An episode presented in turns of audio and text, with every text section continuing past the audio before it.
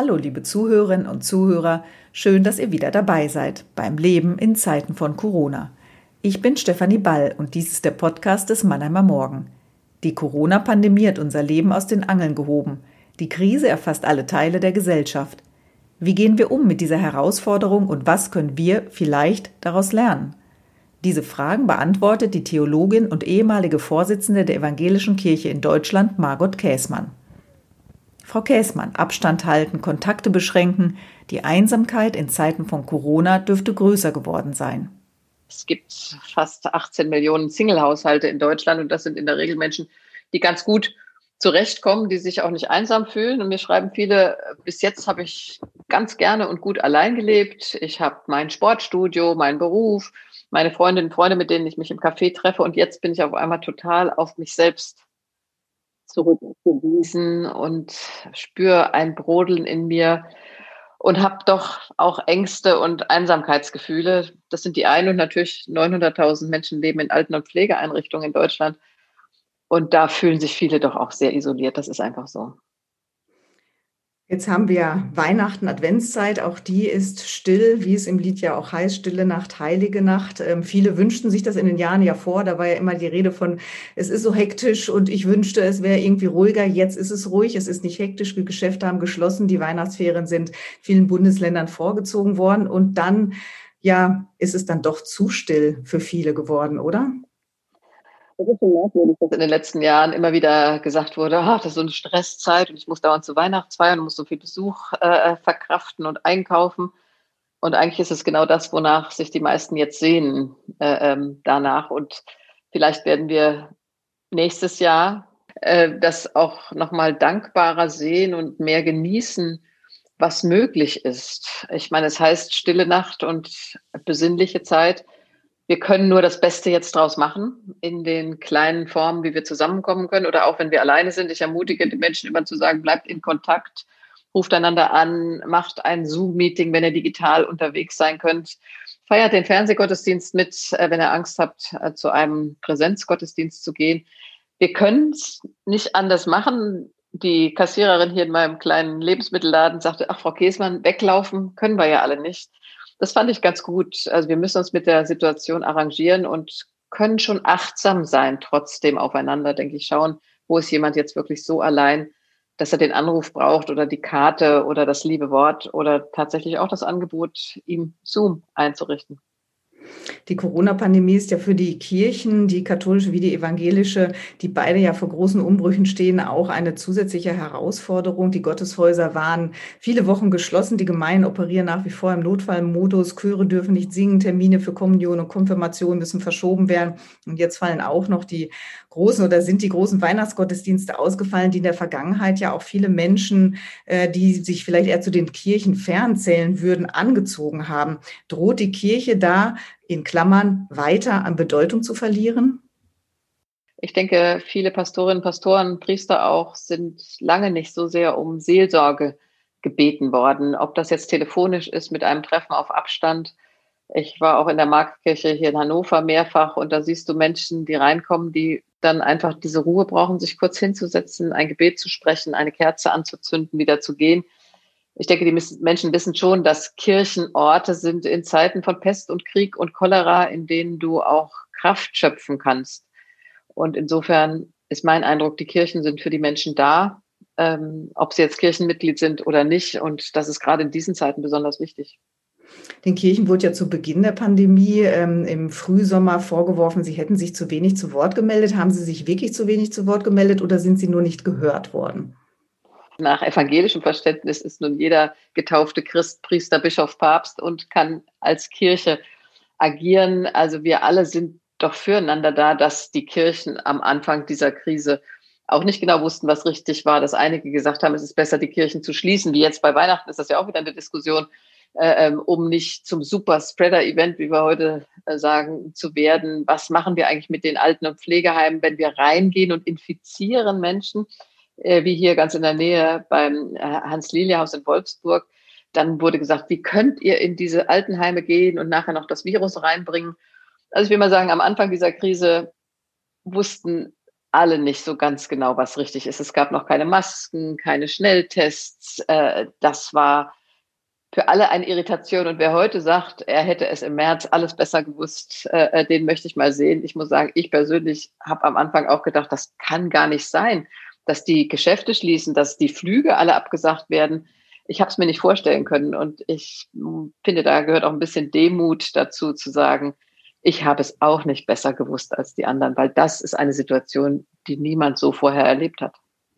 Die Corona-Pandemie wirke wie ein Brennglas, heißt es ja oft, macht Probleme, Defizite sichtbar, die zwar vorher schon existierten, aber eben nicht so äh, eben sichtbar waren oder gesehen wurden. Die Bildungskluft zählt dazu, die mangelnde Digitalisierung an Schulen, häusliche Gewalt, prekäre Wohnverhältnisse, allerhöchste Zeit also, sich dieser und anderer Probleme anzunehmen?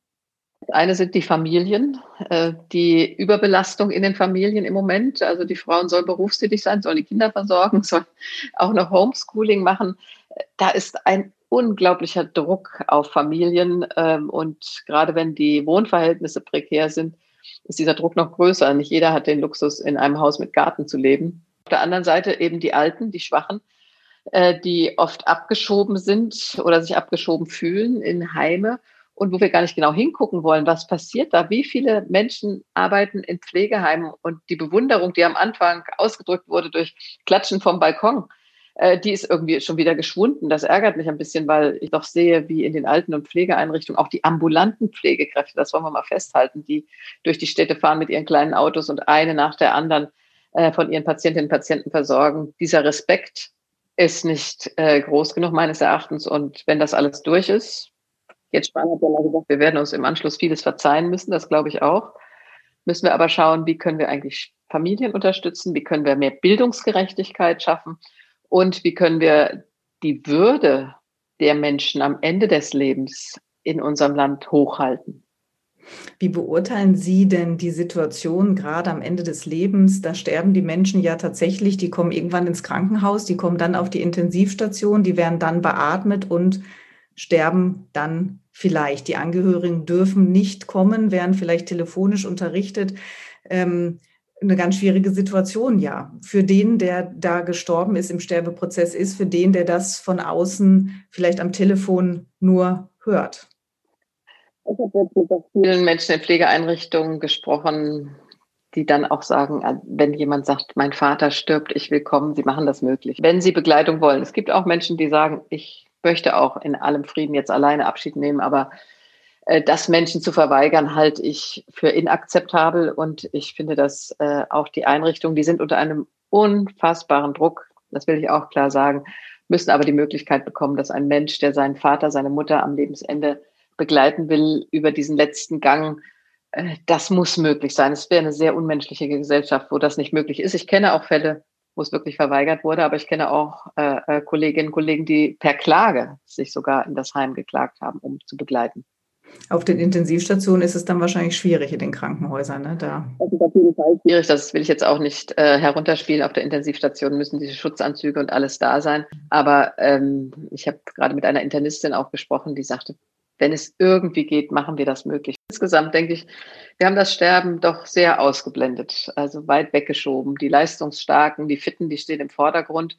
Und das Thema Sterben wird gerne tabuisiert. Also lieber gar nicht drüber reden und ich möchte auch keine Patientenverfügung ausfüllen. Und äh, das wird alles doch ein bisschen weit weggeschoben. Und jetzt kommt es uns durch Corona doch sehr nah. Also wenn wir jetzt fast 1000 Tote haben an einem Tag, dann müssen wir uns doch mal fragen, wer sind diese Menschen? Wie heißen die? Äh, wie haben sie gelebt? Wie sind sie gestorben? Also äh, da finde ich, gehen wir manchmal jetzt viel zu schnell drüber weg. Jeden Morgen hörst du die Zahlen, aber wer sind die Menschen, die da sterben?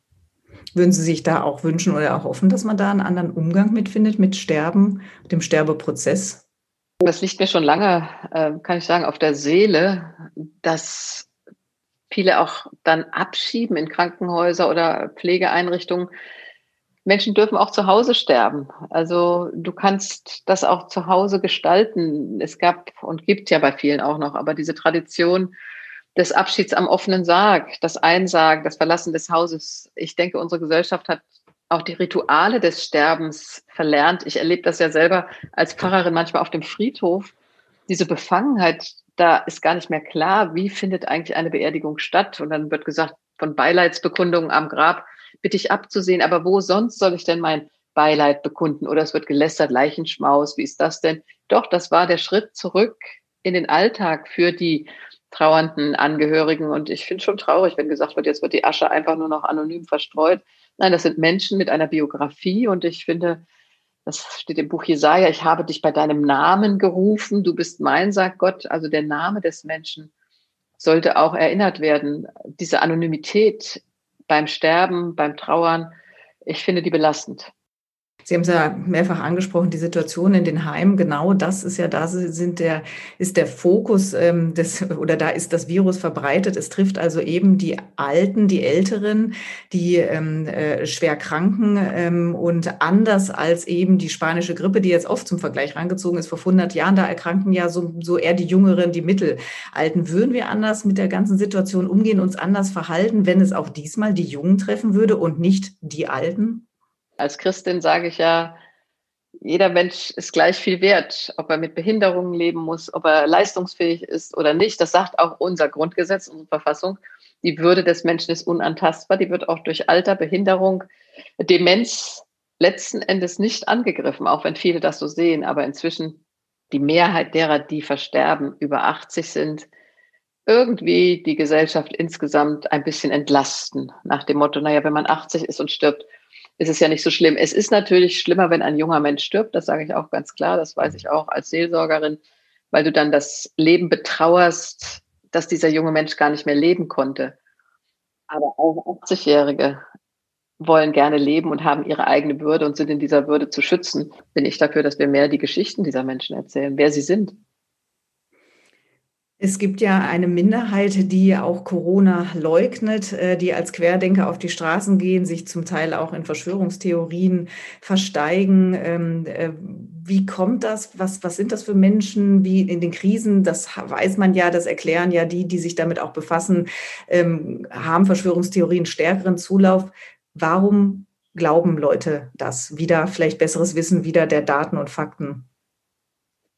Ich denke, in Deutschland kann sich jeder gebildete Mensch äh, äh, informieren äh, und kann äh, Daten und Fakten zusammenholen. Aber wenn eine solche Irritation wie jetzt eintritt und mein Leben auf einmal verändert wird, ich kann nichts dagegen tun. Das sind wir nicht gewohnt, dass wir nicht selbstbestimmt handeln können, dass auf einmal die Geschäfte geschlossen werden, die Schulen, dann suchst du irgendwie Schuldige. Und wenn du dann jemanden hörst, der dir auch noch die Schuldigen liefert ähm, oder sogar eine politische Partei, die das auch noch forciert und sagt, hier, ohne Maske kann man auch leben und das stimmt doch alles gar nicht, was die da oben sagen, dann wird das Leben, denke ich, für viele einfacher. Dann ist es einfacher. Es ist einer schuld. Äh, ich habe damit gar nichts zu tun. Und ich kann meinen ganzen Zorn und Ärger über die Situation auf andere projizieren.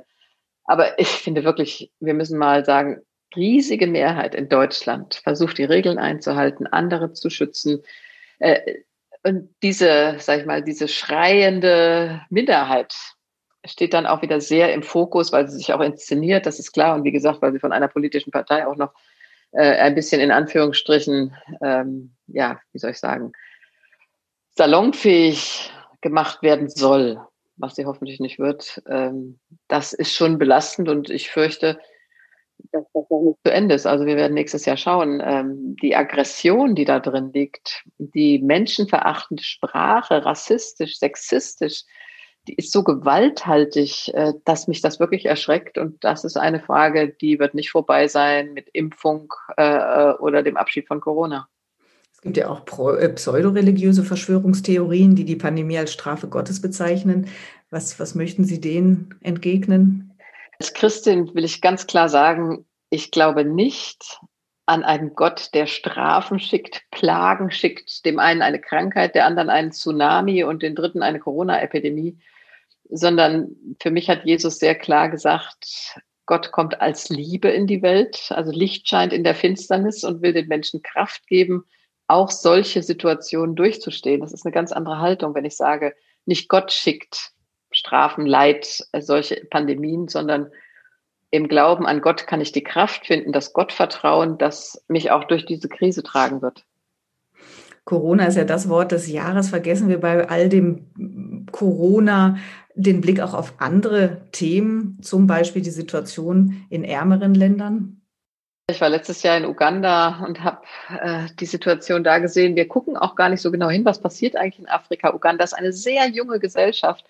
50 Prozent sind unter 15 Jahren. Die bewältigen die Krise Corona ganz gut. Die sind aber in einer extremen wirtschaftlichen Krise, die auch äh, äh an ökonomischen Strukturen dieser Welt ganz deutlich hängt. Ich denke an die Geflüchteten, die in Lagern dahin vegetieren muss ja gesagt werden, weil Europa sich nicht einigt, wer zuständig ist. Das ist ein Armutszeugnis für Europa, das wir immer so hochhalten. Aber ich denke auch, zeige ich jetzt mal, um ein anderes Thema zu nennen, an die Frauenbewegung in Lateinamerika, äh, die großartig im Moment dafür kämpft, äh, dass Gewalt gegen Frauen öffentlich thematisiert wird. Also wir müssen den Blick schon auch wieder weiten und äh, uns fragen, wie wollen wir eine zukunftsfähige Gesellschaft sein in einer globalen Gesellschaft und dass sie global ist. Das muss nun der Letzte kapiert haben mit diesem Virus.